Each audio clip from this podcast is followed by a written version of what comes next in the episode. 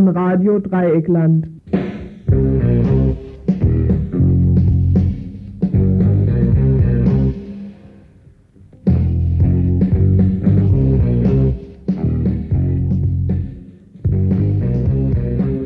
Ihr hört das Tagesinfo vom 29. Juli 1993.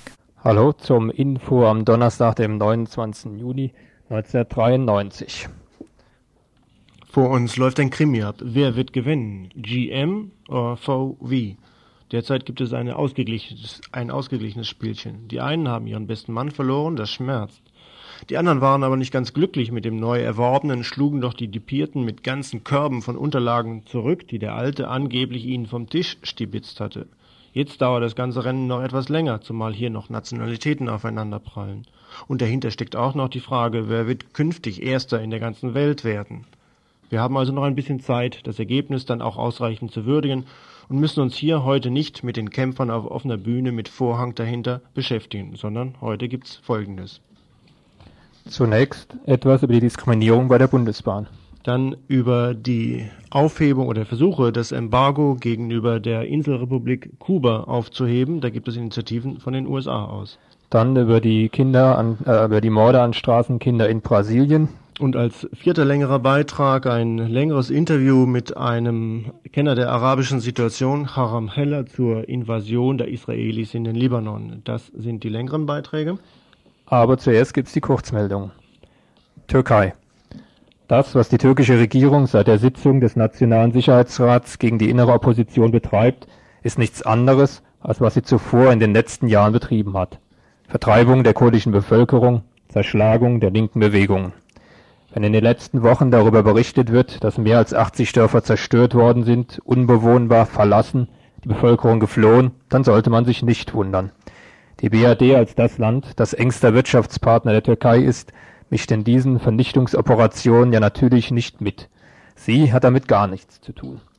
Heute wird gemeldet, dass türkische Bodentruppen, unterstützt von der Luftwache, die mit Hubschraubern und Kampfflugzeugen ihre Einsätze fliegen, angeblich Guerillatruppen umzingelt hätten. Doch wir wissen, dass solche Meldungen oftmals auf Propagandakampagnen beruhen. Es müssen Siegesmeldungen produziert werden. Die neue türkische Ministerpräsidentin war im Fernsehen zu sehen, wie die Militärs ihr erzählten, wo es lang zu gehen hat. In wenigen Monaten soll der Aufstand der PKK niedergeschlagen werden.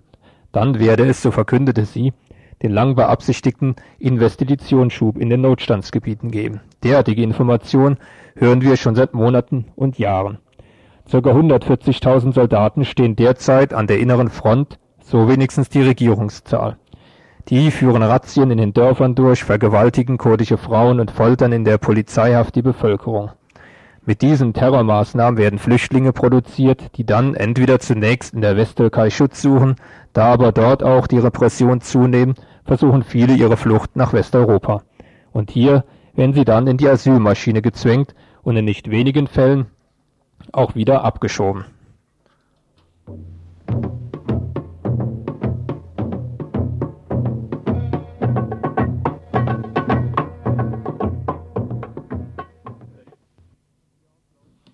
Und von hier aus laufen Abschiebungen am laufenden Band. Nicht nur die sogenannten legal erwirkten Abschiebungen laufen, sondern offenkundig auch immer mehr jenseits der Legalität. Im Mai 1993 waren verschiedene Flüchtlinge abgeschoben worden, ohne dass ihre Verfahren nach Kenntnis der Rechtsvertreter abgeschlossen worden wären. In einem Fall war sogar noch ein Anhörungstermin des Bundesamtes angesetzt worden. Jetzt erklärt das Innenministerium in Stuttgart in einem Brief an das Südbadische Aktionsbündnis gegen Abschiebung, dass da bedauerlicherweise einige Fehler unterlaufen seien. In einem Fall bemühe man sich jetzt um die Wiedereinreise des Abgeschobenen. In einer anderen Situation sei der kurdischen Frau zusammen mit ihren Kindern ja noch rechtzeitig, so wörtlich, die Aufhebung der Abschiebung mitgeteilt worden. Dazu stellte die Saga lapidar fest, dass hier unter rechtzeitig der Flugplatz Frankfurt gemeint ist, wo der Frau ohne Entschuldigung mitgeteilt wurde, sie könne nun wieder zurückkehren. Als sie fragte, wie denn, da sie mit ihren Kindern ja die Rückfahrt nicht bezahlen könne, wurde ihr die Rückfahrt im Polizeiauto angeboten. Die Beamten müssten aber erst Mittagspause machen, deshalb habe sie noch etwas zu warten. In einer weiteren Abschiebung wird nunmehr behauptet, dass der Frau, die ebenfalls in die Türkei abgeschoben worden ist, ja doch am Tage der Abschiebung mitgeteilt wurde, dass ihr Asylverfahren beendet wäre. Da fragt man sich aber, Wie denn eine Abschiebebehörde weiß, wenn sie morgens um 5 Uhr in der Wohnung steht, dass ab Dienstbeginn 8 Uhr etwa das Bundesamt in Nürnberg den Asylantrag ablehnen wird und diese Frau deshalb abgeschoben werden kann. Schließlich muss die Abschiebebehörde in Rastatt, dem Regierungspräsidium in Karlsruhe unterstellt, wohl schon Tage zuvor gewusst haben, dass hier ein Verfahren beendet werden wird. Zusammenfassend stellt die Sage in ihrer Mitteilung fest, dass derartige Antworten aus dem Innenministerium in Stuttgart völlig unbrauchbar sind. Zitat die davon Betroffenen sind zum Teil abgeschoben worden, die anderen leben in zunehmender Angst, dass ihnen Ähnliches widerfahren wird. Ein Rechtsschutz gegen die Abschiebung ist nicht mehr gegeben. Die deutsche Ordnung schafft Fakten, die selbst aus den Gesetzen nicht gedeckt wird. Wir fordern Bleiberecht für Flüchtlinge, nur damit kann der Behördenwillkür bei Abschiebungen entgegnet werden.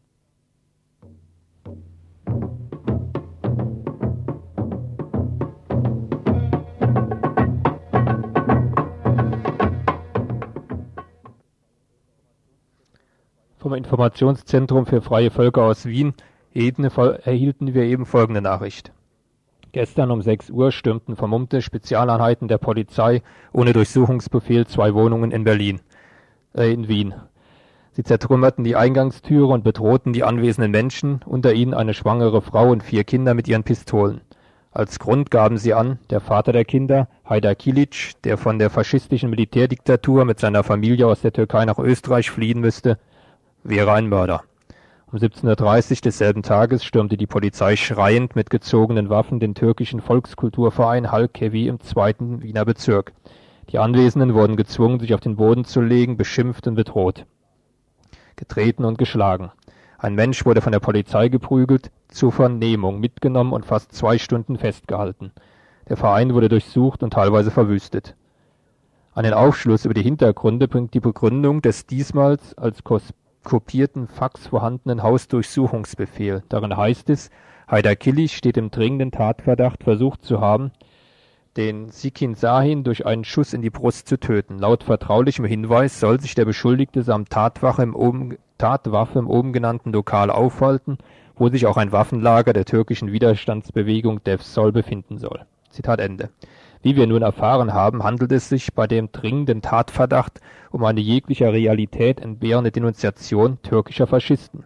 Der vertrauliche Hinweis kam wahrscheinlich vom Büro für Staatsschutz der politischen Polizei, die auch die Hausdurchsuchungen leitete. Es ist fast überflüssig zu erwähnen, dass bei dieser Polizeiaktion weder die angebliche Tatwaffe, geschweige denn ein Waffenlager gefunden wurde. Diese Vorfälle zeigen aber wieder einmal, dass Denunziationen von Faschisten der Polizei sehr willkommen sind, um gegen fortschrittliche Menschen vorgehen zu können.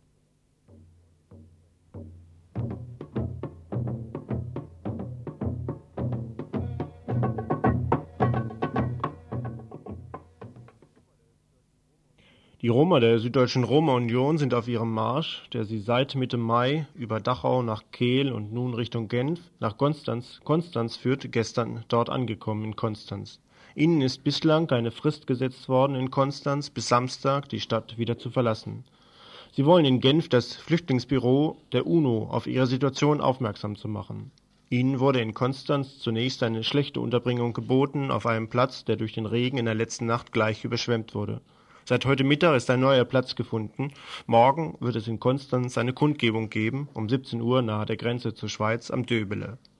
Mit mehreren Grenzaktionen soll ebenfalls am morgigen Freitag auf die Abschiebe- und Deportationspolitik der deutschen Regierung aufmerksam gemacht werden. Wenn Deutschland die Grenzen dicht macht, so muss dies auch den vielen Touristen aus Deutschland einmal vor Augen gehalten werden. Lieber offene Grenzen und Bleiberecht für alle als eine Abschiebepolitik, die immer neue Blüten treibt. So wird zum Beispiel die Abschiebepolitik am Frankfurter Flughafen an den Flugterminen orientiert, nicht aber an den eingelegten Beschwerden vor dem Bundesverfassungsgericht in Karlsruhe. Deshalb also morgen ein paar Aktionen, die die Forderungen der Roma in Kehl und in Konstanz unterstützen sollen.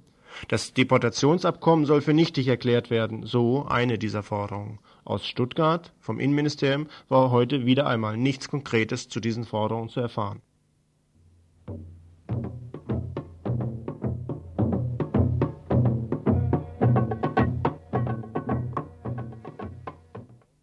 Ihr hört das Tagesinfo vom 29. Juli 1993. Bischofferode.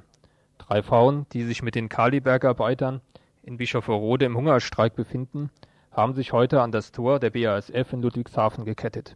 Sie protestieren gegen die geplante Fusion des Kaliwerkes in Bischofferode mit der Kali und Salz AG, einer Tochter des Chemiemultis. Auch heute wurden in ganz Thüringen an den meisten Ortsschildern der Städte die Parole Bischofferode ist überall gesprüht.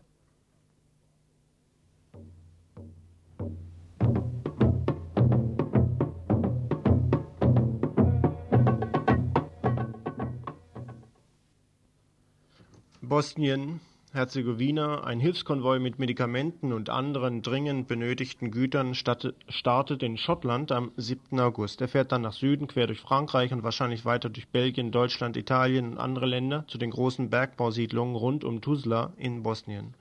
Die ganze Reise hat zum Ziel, Unterstützung und Spenden von Arbeiterinnen zu sammeln und den Konvoi in jedem Teil Europas, durch den wir reisen, ein Stück länger zu machen. Helft uns jetzt, so diese Parole. Der Expansionismus Serbiens und Kroatiens versucht seine Existenz auszulöschen, aber das multiethnische Bosnien darf nicht in einige wenige Ghettos verwandelt werden, wie es die Vereinten Nationen wollen. UNO und IG, weit davon entfernt, Bosnien zu helfen, machen sich zu Komplizen. Das UNO-Waffenembargo wirkt nur gegen Bosnien, gilt nicht für Kroatien, während Serbien, längst bis an die Zähne bewaffnet, darüber nur lacht. Die EG hat die Tore ihrer ultrarassistischen Festung Europa für die Asylsuchenden aus den Kriegsgebieten geschlossen. Im britischen Bergarbeiterstreik im Jahr 1984/85 haben bosnische Grubenarbeiter in jeder Bergbausiedlung Geld gesammelt und es den streikenden britischen Arbeitern geschickt, obwohl sie kaum genug verdienten, um sich selbst zu ernähren. Jetzt erleiden sie Folter, Bombardierung, alle Schrecken der sogenannten ethnischen Säuberung und nun auch noch Hungersnot, nachdem Hilfslieferungen vor drei Monaten versiegten die europäische Arbeiterbewegung muss aufstehen. Wir appellieren an Bergarbeiter und alle Arbeiter und Arbeiterinnen in Europa, unterstützt diesen Hilfskonvoi, sammelt Spenden an eurem Arbeitsplatz und dem Wohnviertel, verlängert den Konvoi mit eurer eigenen Hilfe. Das Konto ist hier über Radio Dreikland zu erfahren.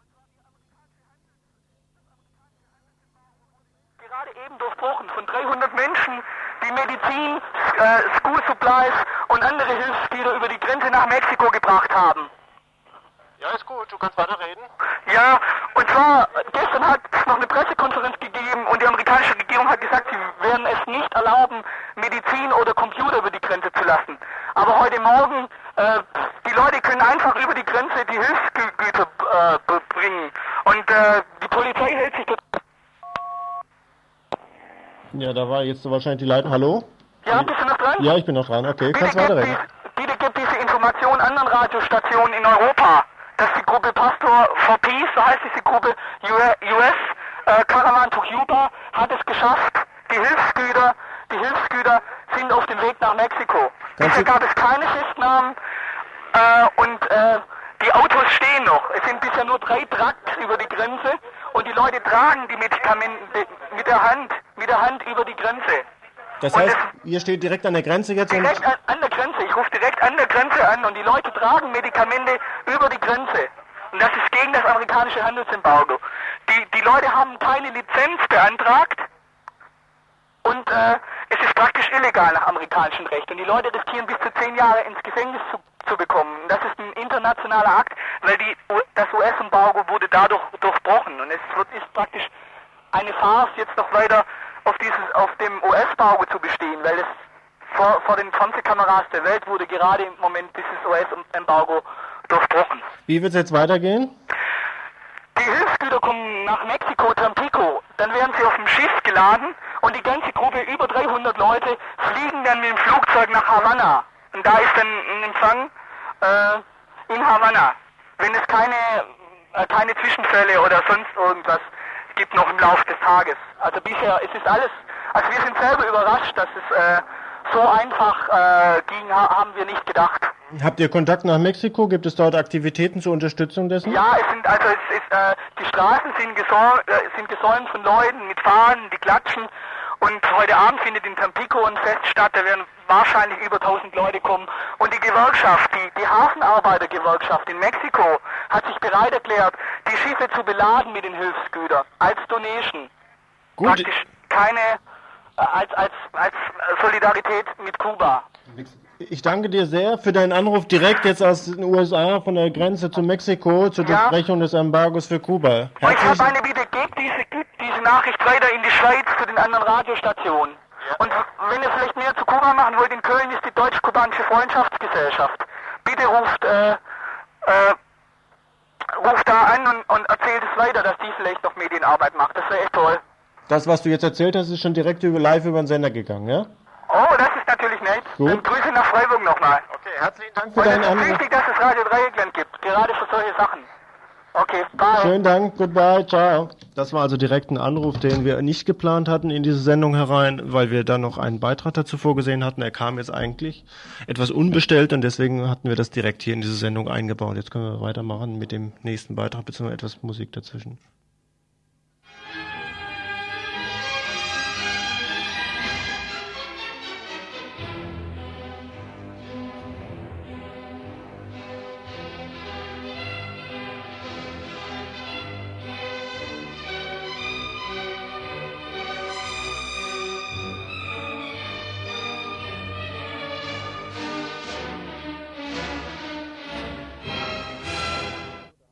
Ihr hört das Tagesinfo vom 29. Juli 1993.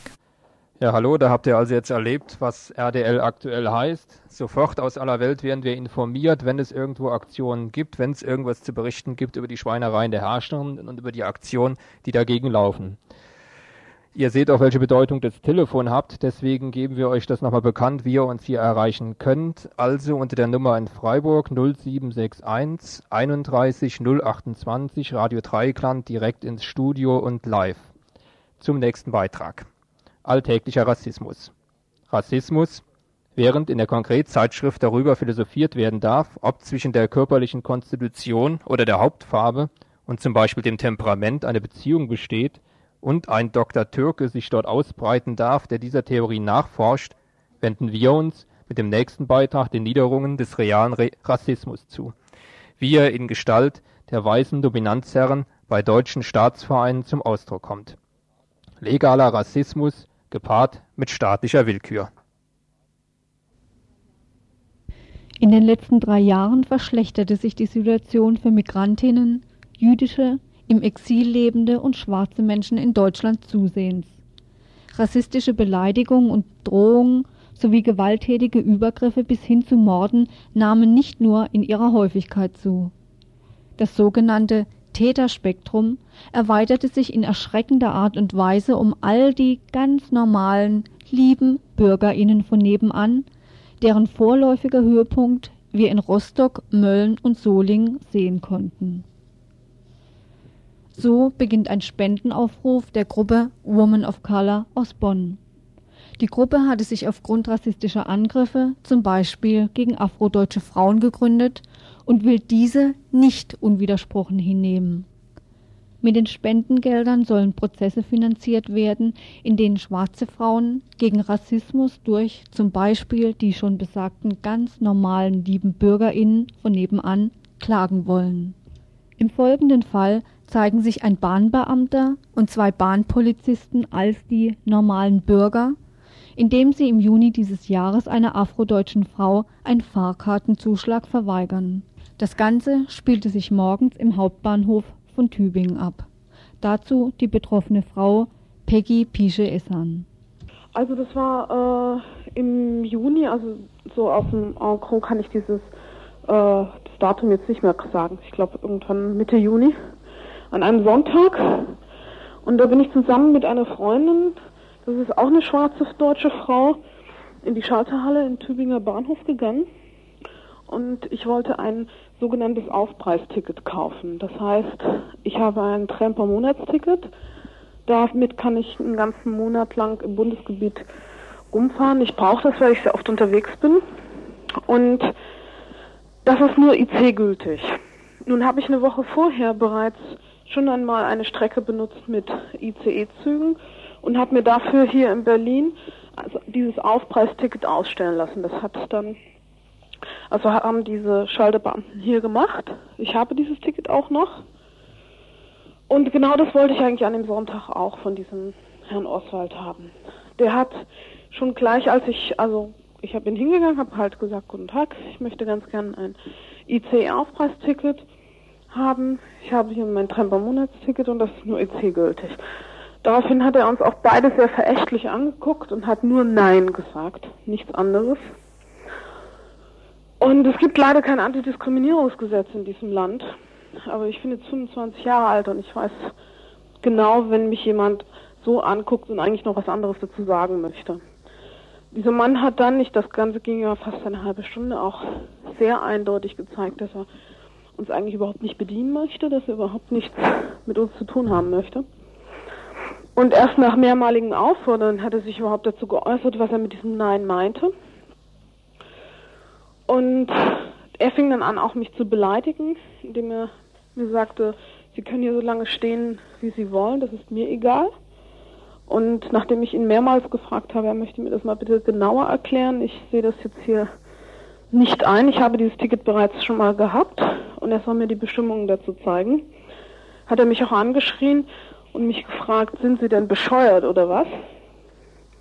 Dann ist er aufgestanden und hat einen ganz dicken Ordner rausgeholt und hat ihn mittendrin aufgeschlagen und ähm, einfach auf so zwei Sätze verwiesen die meines Erachtens, ich habe diese beiden Sätze gelesen, ich weiß überhaupt nicht, zu welcher Bestimmung die gehören, die meines Erachtens lediglich anzeigen, dass ich mit einer IC-Fahrkarte nicht in einem ICE-Zug fahren kann. Und deshalb war ich ja gerade dort bei ihm. Mhm. Und das hat er wieder zugeklappt und dann habe ich ihm gesagt, dass mich diese Auskunft überhaupt nicht befriedigt, weil ich ja gerade deshalb bei ihm bin. Und dass mir auch seine Art und Weise nicht gefällt, dass ich auch Kundin hier bin und er hat zwischendurch immer wieder versucht, auch die nachfolgenden Kunden zu bedienen und hat mich sozusagen oder uns beide auch wirklich stehen gelassen. Meine Freundin hat dann auch noch eine dritte Freundin äh, hinzugezogen, das ist eine weiße deutsche Frau. In der Zwischenzeit hat er per Knopfdruck die Bahnpolizei geholt. Dass diese weiße deutsche Frau dabei war, war stellte sich im Nachhinein heraus, war ein sehr großes Glück für mich. Denn diese Bahnpolizisten kamen dann in die Schalterhalle rein mit einem Rottweiler, der nicht angeleint und ohne Maulkorb war. Und also schon auch sehr, also nonverbale Bedrohung, kann ich dazu nur sagen. Also die nicht beide körperlich insofern bedro bedroht haben, sie haben mir nicht offensichtlich Schläge angedroht, aber eben so mit dem Körper auf mich zuzugehen und ähm, man kennt diese Spielchen hinreichend. Wenn ich nicht zwei Schritte weitergehe, kriege ich dann Widerstand reingedrückt. Ja, jedenfalls ähm, wollte ich diesem einem Bahn Bahn Bahnpolizisten dann den Sachverhalt schildern. Der hat mich also ganz offensichtlich angegrinst und hat gesagt, das ist ihm völlig egal. Äh, er ist hier der Fachmann, also hat auf diesen Bahnbeamten gezeigt. Und was der sagt, gilt und wir sollen gefecht rausgehen. Dieser Bahnbeamte hat übrigens die auch die Herren begrüßt mit Namen und hat dann so gesagt, die halten hier den ganzen Verkehr auf, schmeißt die mal raus. Das alles, also schon dieser Ton und die Worte sagen eigentlich schon sehr viel aus, wie die Situation war, beziehungsweise wie dieser Bahnbeamte Herr Oswald auch uns beide gesehen hat. Daraufhin haben wir die Schalterhalle verlassen. Das waren immerhin, also zumindest der eine Bahnpolizist, ein sehr großer, kräftiger Mensch. Und vor allen Dingen dieser Hund. Also ich habe selber ein sehr unangenehmes, eine unangenehme Erfahrung mit einem Wachhund, als ich sechs Jahre alt war. Und ähm, Also so ein Wachhund, der beeindruckt mich schon. Deshalb allein sind wir schon gegangen. Ich war natürlich ziemlich wütend, weil mein ganzer Tag auch hinüber war.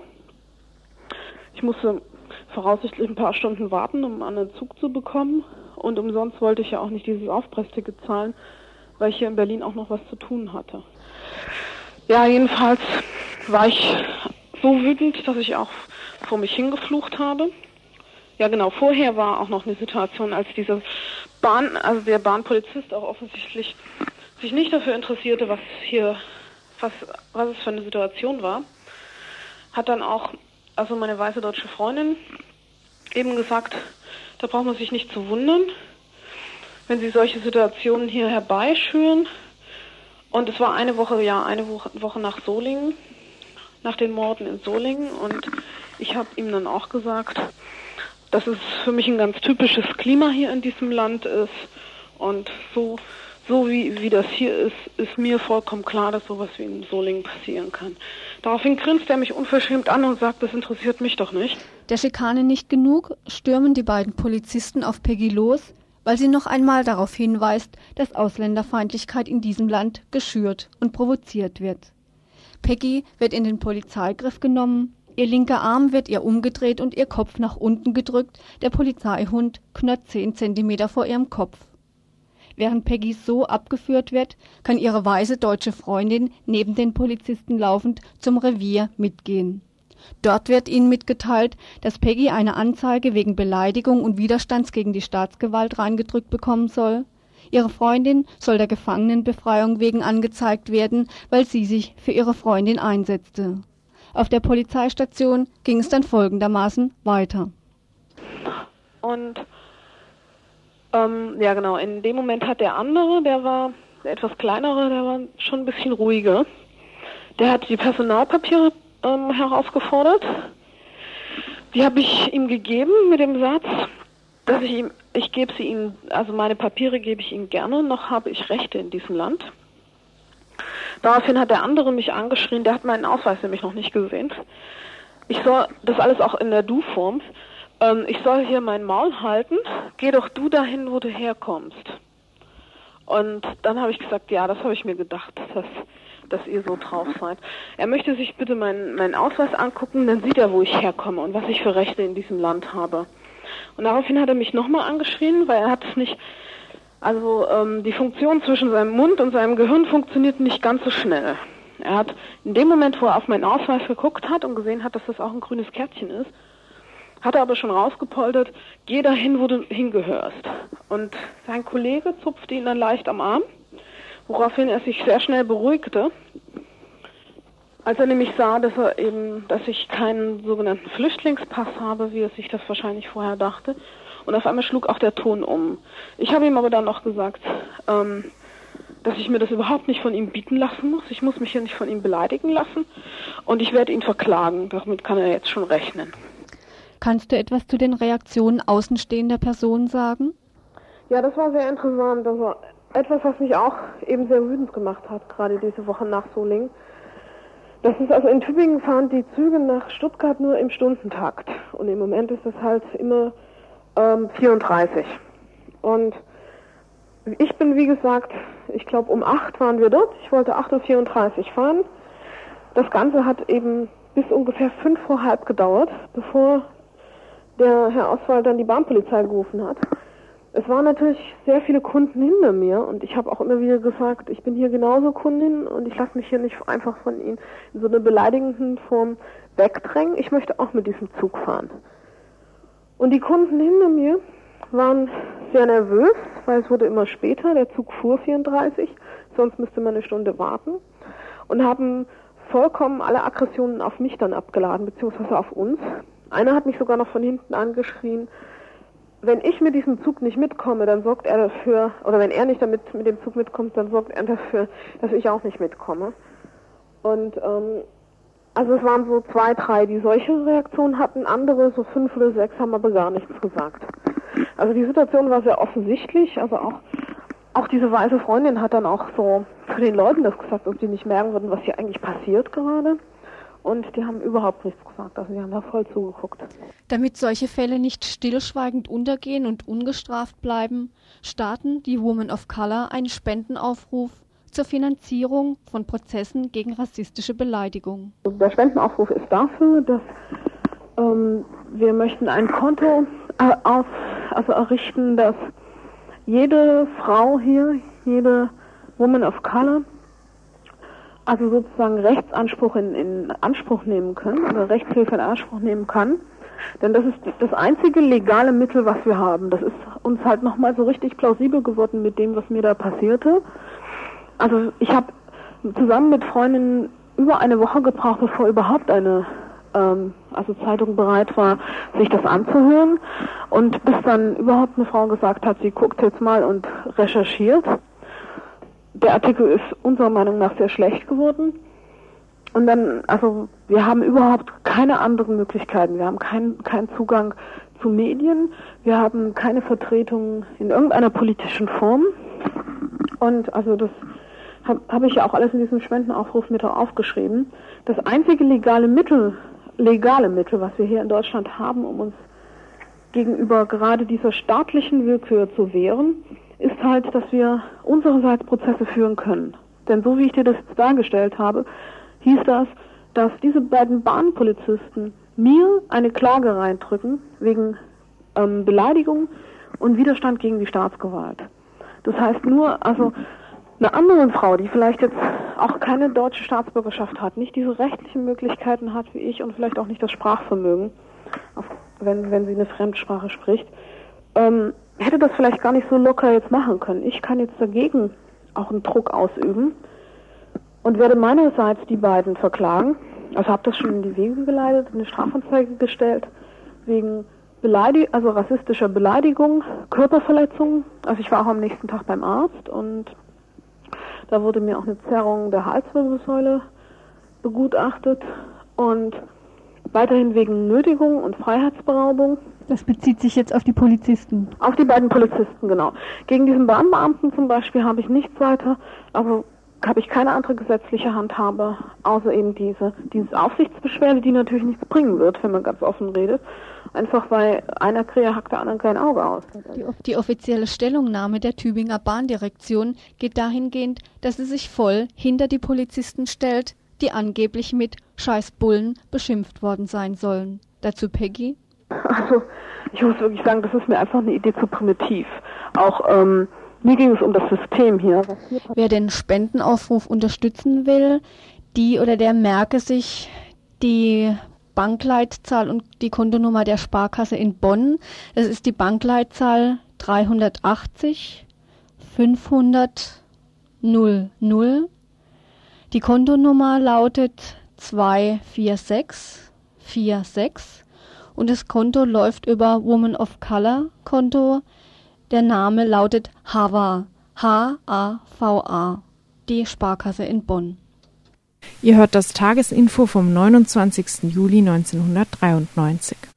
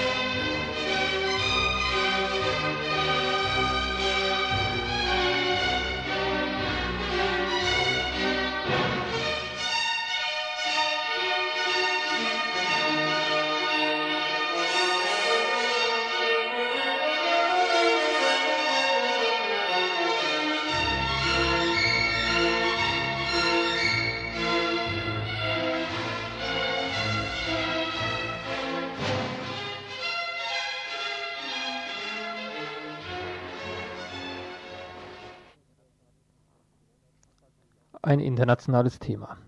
Brasilien. Immer wieder kommt es in den letzten Monaten zu Massakern unter den Straßenkindern von Rio de Janeiro.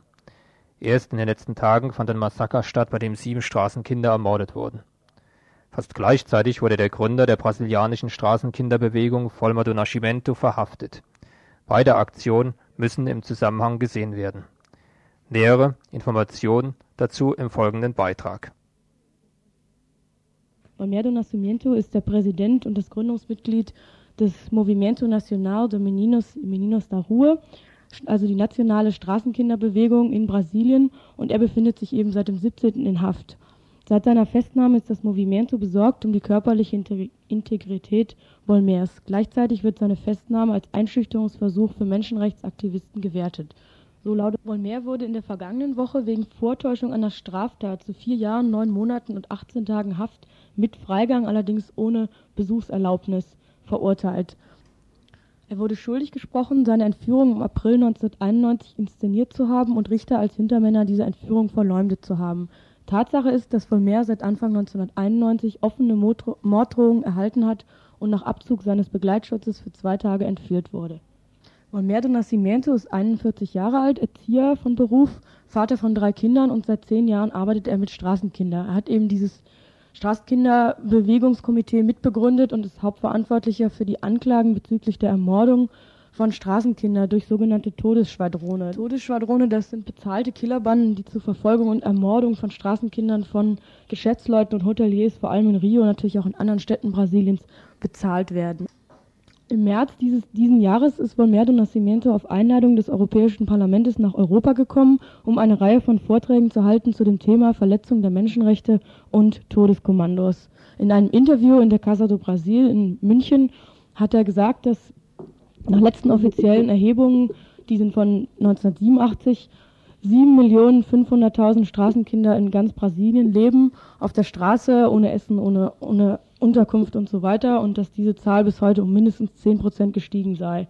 Allein in Rio wurden 1993 bisher 351 Straßenkinder getötet das bedeutet, dass täglich vier Kinder im Durchschnitt getötet werden. Damit sind wir auch gleich bei der zweiten Schreckensnachricht, und zwar das Massaker im Morgengrauen, das Massaker, der kaltblütige Mord, der am Freitagmorgen an sieben Straßenkindern verübt wurde. Die obdachlosen Kinder waren vor der größten katholischen Kirche der Stadt von zum Teil maskierten Männern im Schlaf überrascht und beschossen worden. Zwei Kinder lagen am Samstag noch im Koma, während ein 22-Jähriger außer Lebensgefahr war, dem die Täter ins Gesicht geschossen hatten.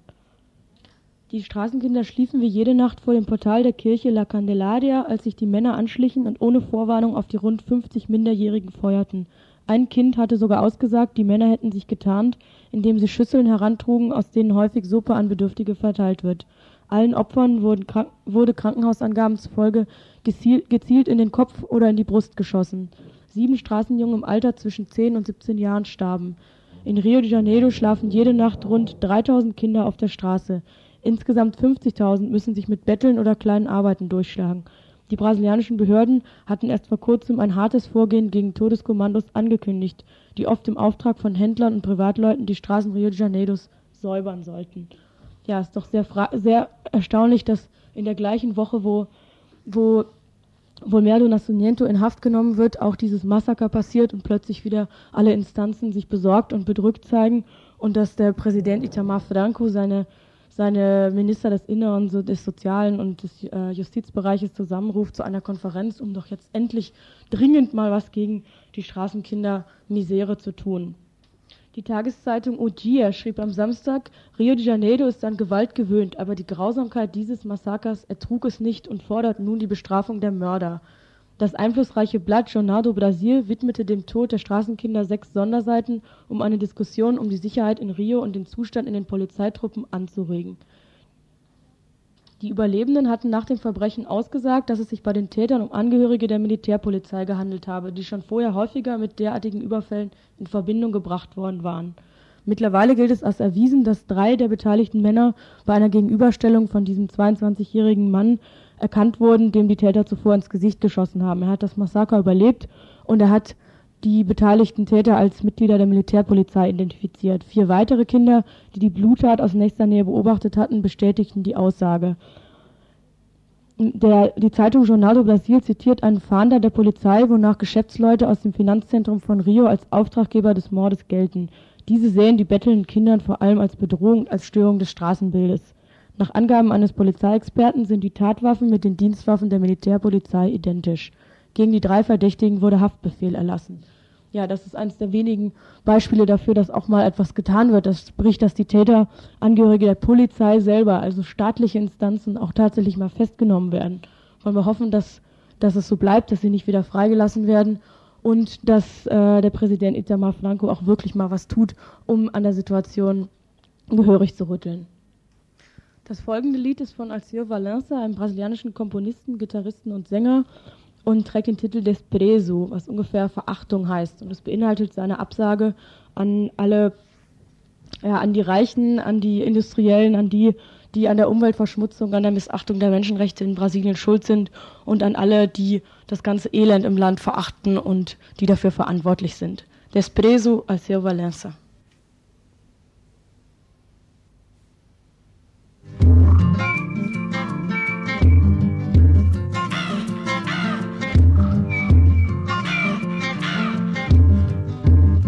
A todo inimigo da fauna, da flora, aquele que promove a poluição. Aos donos do dinheiro e a quem nos devora, aos ratos e gatunos de toda a nação.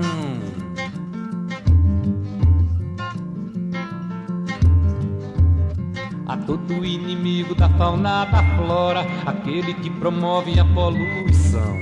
Aos donos do dinheiro e a quem nos devora, aos ratos e gatunos de toda a nação. Vai pra toda essa gente ruim. Meu desprezo será sempre assim. Já não temos nenhuma ilusão. Sim, vai pra toda essa gente ruim. Meu desprezo será sempre assim. Já não temos nenhuma ilusão.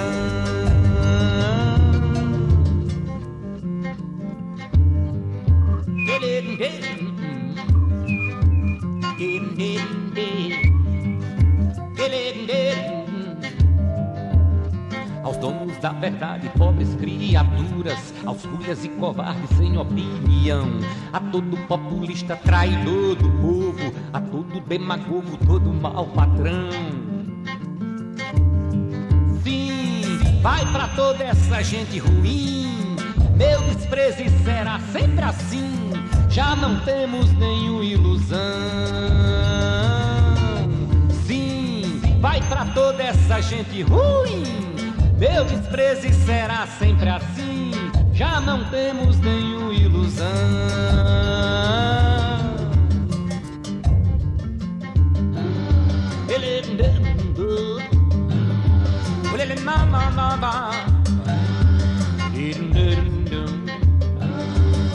Aos sete justiceiros do planeta Terra, os mesmos agiotas desse mundo cão, aos grandes predadores dessa nossa era, vetores da miséria, eu lhes digo não. Sim, vai pra toda essa gente ruim. Meu desprezo será sempre assim. Já não temos nenhuma ilusão. Sim, vai pra toda essa gente ruim. Meu desprezo será sempre assim. Já não temos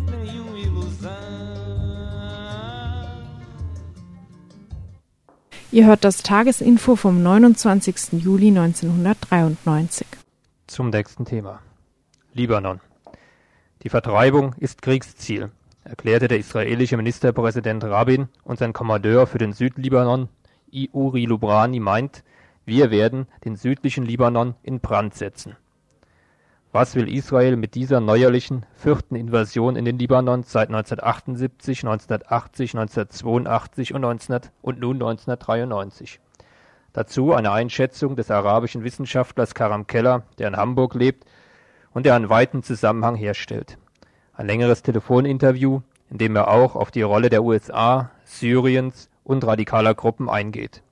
Israel gibt als Anlass die Beschießung israelischer Gebiete durch Hisbollah an, aber bei früheren Invasionen Israels in den Libanon wurden auch andere Begründungen vorgetragen, sodass diese Angabe heute eher als Vorwand dient. Man muss auch dazu sagen, dass bei den ersten drei Invasionen äh, Hezbollah nicht einmal bestanden hat, dem Namen nach. Insofern muss man auch diese äh, Frage Hezbollah als ein Aspekt der Kriegspropaganda betrachten, um so ein Alibi zu nennen. Das ist der eine Aspekt der Frage. Der andere ist eben, was verfolgt Israel.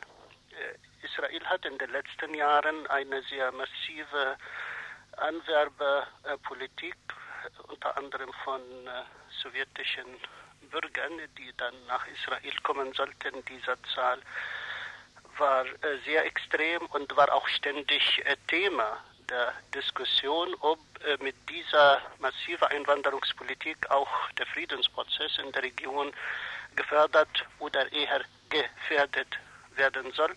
Und schon damals hat man auch dieser Flüchtlings- oder dieser eher richtiger gesagt Anwerberpolitik auch interpretiert in dem Sinne, dass Israel dies auch in Verbindung mit Kriegsplänen betreibt Dasselbe gilt auch für die Falasche aus Äthiopien, die auch mit finanziellen Mitteln angeworben sind. Insofern äh, ist diese Aggression gegen den Libanon keine spontane Aktion auf irgendeine Handlung von Hezbollah. Die Bombardierung des Libanon ist umfangreich. Es werden Städte, Wohngebiete auf dem Lande bombardiert, Tripolis, Tier, Sur, Sidon oder Seida und äh, das äh, Beirut und das Umland davon. Also es ist in der Tat eine regelrechte Aggressionskrieg, trifft die Zivilbevölkerung, dient niemandem, dient auch nicht den friedenliebenden Menschen in Israel selber, die auch auf diese Weise nicht das äh, gütliche Einvernehmen mit ihren Nachbarn erreichen können. Aber was will Israel erreichen? Wollen Sie eine Ablenkung schaffen von eigenen innenpolitischen Themen? Wollen Sie ablenken von dem sogenannten Friedensprozess, der bislang zu keinem Ergebnis geführt hat, oder was? Der äh, Friedensprozess, die Friedensverhandlungen hätten Erfolg haben können, wenn Israel dazu äh, bereit wäre. Die arabische Seite, einschließlich der PLO, ist ja weitestgehend entgegengekommen. Nicht mal die äh, nicht mal der Inhalt des Camp David-Abkommens bezogen auf die Palästina-Frage wird von arabischer Seite aufrechterhalten. Camp David hat ja schon die Eigenstaatlichkeit der Palästinenser nicht mehr äh, konsequent vertreten und äh, in, in, diesem Abkommen war auch äh, die Lösung der Palästina-Frage auf der Basis der äh, Autonomielösung äh, angeboten worden. Auch diese minimale Forderung für palästinensischer Seite wird nicht mehr von äh, der arabischen Seite so aufrecht erhalten werden. Allerdings aber die Rückgabe der besetzten Gebiete, das bleibt nach wie vor aufrecht. Und insofern äh, kann Israel jederzeit den Frieden haben, wenn es nur zu der Unterschrift dieses äh, Vertrages bereit gewesen wäre. Insofern ist diese Annahme von dir durchaus berechtigt, dass äh, dieser Prozess in irgendeiner Form gestört werden äh, sollte und das kann auch nur von Israel gemacht werden. Die Frage entsteht, was für Israel dabei herausspringen kann. Karam Keller nennt hierbei eine Zwangsläufigkeit in den Grundkonstanten der israelischen Politik, die in der Struktur des Staates liegen. Eine militärisch bedeutsame Kraft, die Relevanz der Rüstungsindustrie und die häufig nachzuweisenden Theorien der israelischen Politiker ob dies nun Moshe Sharet war oder Ben Gurion, der einmal geäußert hat, dass der Frieden gefährlich ist für Israel. Hier brauchen also offenbar nicht allein die Likud-Kräfte in der israelischen Innenpolitik als Faktor genannt werden, deren Forderungen nach einem Groß-Israel im Raum stehen, sondern es geht um die zwangsläufigen Folgen einer falschen Strukturierung. Dies hat, wie schon erwähnt, eben auch dazu geführt, dass schon mehrfach Vertreibungsaktionen stattfanden. Diese Invasion ist eben nicht die erste. Karam Keller erkennt allerdings noch ein paar Besonderheiten, die in der jetzigen Invasion zum Ausdruck kommen. Was vielleicht neu ist, und das ist in der Tat etwas Deprimierendes, äh, dass die Normalität dieser Aggressionen, die Abstumpfung, dass wir alle so reagieren, als wäre dies eine ganz äh, nicht so ungewöhnliche Sache. Also ich erinnere zum Beispiel an äh, die Kuwait-Affäre vor zweieinhalb Jahren, wie massiv die Reaktionen waren. Dabei war das kaum etwas Vergleichbares mit dem, was jetzt im Libanon geschieht. Das ist, was ich für sehr bedenklich halte, wie normal und wie ruhig relativ zu dem Ereignis wir auf diese Entwicklung reagieren. Wichtiger Punkt für Israel in der Unterstützung waren und sind immer die USA gewesen. Sie standen und stehen hinter dem sogenannten Friedensprozess und nun offensichtlich decken sie auch die derzeitige Politik Israels jetzt im Falle der Invasion des Libanon? Oder gibt es dort einen Unterschied? Nein, das ist eine sehr, sehr scharfsinnige Frage und bringt mich natürlich auf einiges. Erstmal äh, die völlige Funktionalisierung des Sicherheitsrates für die US- Expansions- und militärischen Zwecke.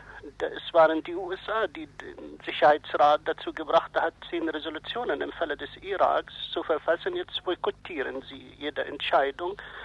Dann äh, muss ich natürlich auch erwähnen, dass äh, mittlerweile in den letzten Jahren äh, verschiedene Analysen äh, veröffentlicht wurden, auch von israelischer Seite über die Politik, die Israel gegenüber dem Irak betreibt und die äh, darauf hinauslaufen, dass äh, der Irak industriell technologisch äh, geschwächt werden soll.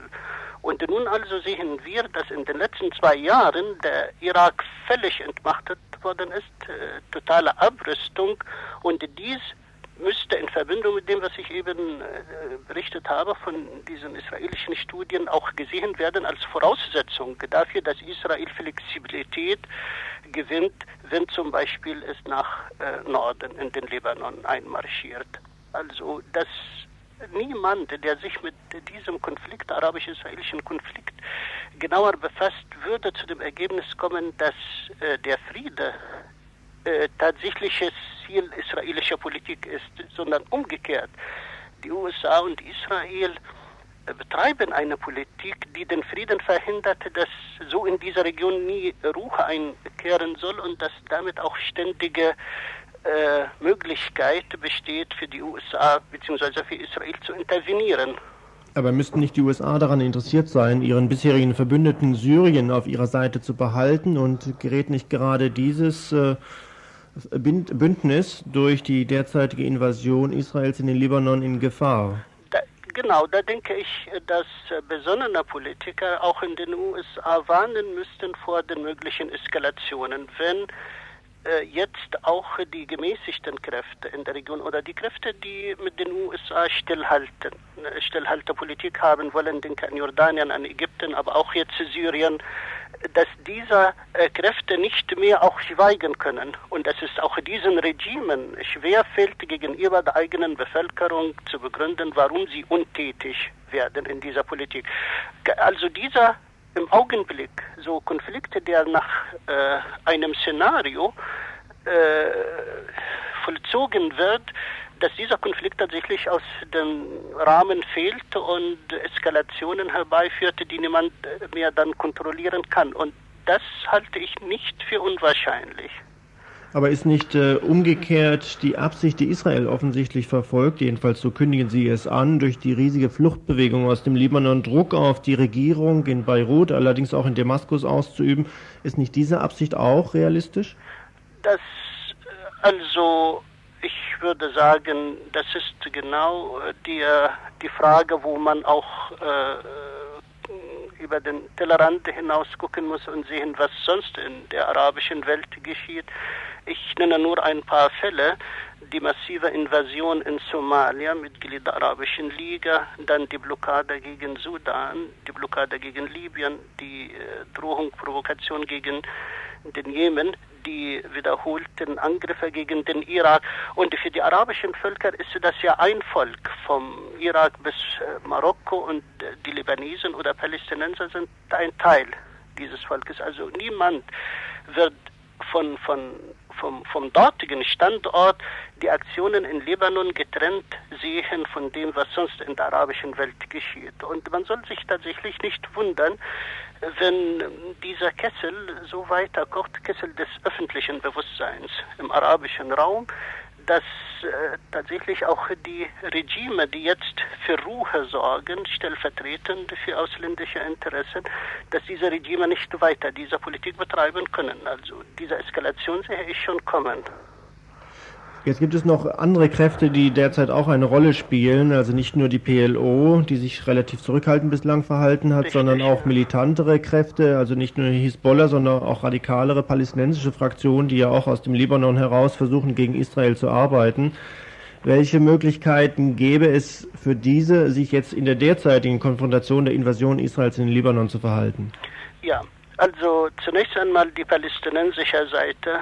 Die Palästinenser haben ja bis 1966, äh, 1967, also vor dem sogenannten Sechstagekrieg, fast ausschließlich mit politischen Mitteln gearbeitet, Memoranda geschrieben, Noten, äh, Daghimmerschild eingeschaltet. Das waren ihre Mittel, also UNO äh, ansprechen äh, vermittels der Arabischen Liga ihre Meinung laut zu machen. Und es war der Krieg 1967, der den palästinensischen Widerstand geschaffen hat mit den Höhepunkten der Jahre 1968, 69, 70. Dann kam also der, das Massaker im Jordanien, der Schwarze September. Sie wurden von dort vertrieben, konzentrierten sich im Libanon und versuchten dort dann sich neu aufzubauen. Äh, sie wurden dann 1982 angeschlagen in dem von dir einleitend auch genannten äh, Krieg. Und sie sind seitdem auch keine militärische Macht mehr. Sie sind wieder eine politische Macht. Und da muss man sich fragen und sich gefragt sein lassen, ob so eine Politik nicht geeignet äh, wäre, den äh, palästinensischen Widerstand neu zu beleben. Und das in Verbindung mit der Intifada im Inneren zur Situation im Libanon. Tatsächlich hat der Libanon massive Schritte in den letzten vier, fünf Jahren gemacht, um seine Verhältnisse zu normalisieren, politische Mittel anzustreben. Der Libanon, wie du auch dies angedeutet hast, ist keine militärische Macht mehr. Hat, und, und das heißt auch, deshalb kann der Libanon auch halt nichts zu sagen, denn man kann nur mit äh, der Hand auf den Bajonetten seine Stimme laut machen, offensichtlich bei dieser Politik. Und diese äh, Handlung gegen den Libanon wird natürlich auch äh, als Reaktion äh, Meinungen auslösen, die sagen, nein, so können wir auch nicht unter dieser ständigen Repression, Erpressung leben, also man muss die Politik äh, ändern. Und Syrien, das heißt das Baas-Regime in Syrien, Assad, wird auch gegenüber der eigenen Bevölkerung unter Legitimationszwang geraten. Also in der Tat, es ist zwar der vierte Krieg gegen den Libanon, aber dieser Krieg kann der Beginn einer neuen Qualität der äh, politischen Beziehungen sein. Hm, das kann man jetzt heute noch nicht voraussagen. Tatsächlich passiert heute erstmal eine massive Vertreibung. Etwa 80 Prozent der Dörfer aus dem Süden des Landes sind inzwischen zerstört worden durch Bombardierung die eine Sache und die andere sind eben die Veränderungen bei den Menschen. Also ich muss sagen, äh, wahrscheinlich reagieren die meisten Menschen dort nicht anders als ich als ich diese Nachricht äh, hörte, jetzt am Sonntag. Ich, empfand ein Gefühl der Ohnmacht. Ich war völlig äh, sprachlos und so die, die Frage nach äh, Gespräch mit anderen zu einem Vortrag empfinde ich, weil es ein, ein, ein Traum sein. Also es, es gibt nahezu kaum rational. Die Menschen sehnen sich nach einem Frieden und, und Luftkriege ist ja auch immer ein barbarischer Krieg gegen die Bevölkerung. Da sieht niemand unten äh, sich bewegt und wird alles äh, äh, vernichtet, gesteckt. Und so gibt es für die Menschen die Alternative. Entweder lassen auf dieser Weise, sie müssen reagieren, denn äh, ist ja endgültig gescheitert. Endgültig gescheitert. Ja, endgültig gescheitert. Das Hiller aus Hamburg. Ihr hört das Tagesinfo vom 29. Juli 1993.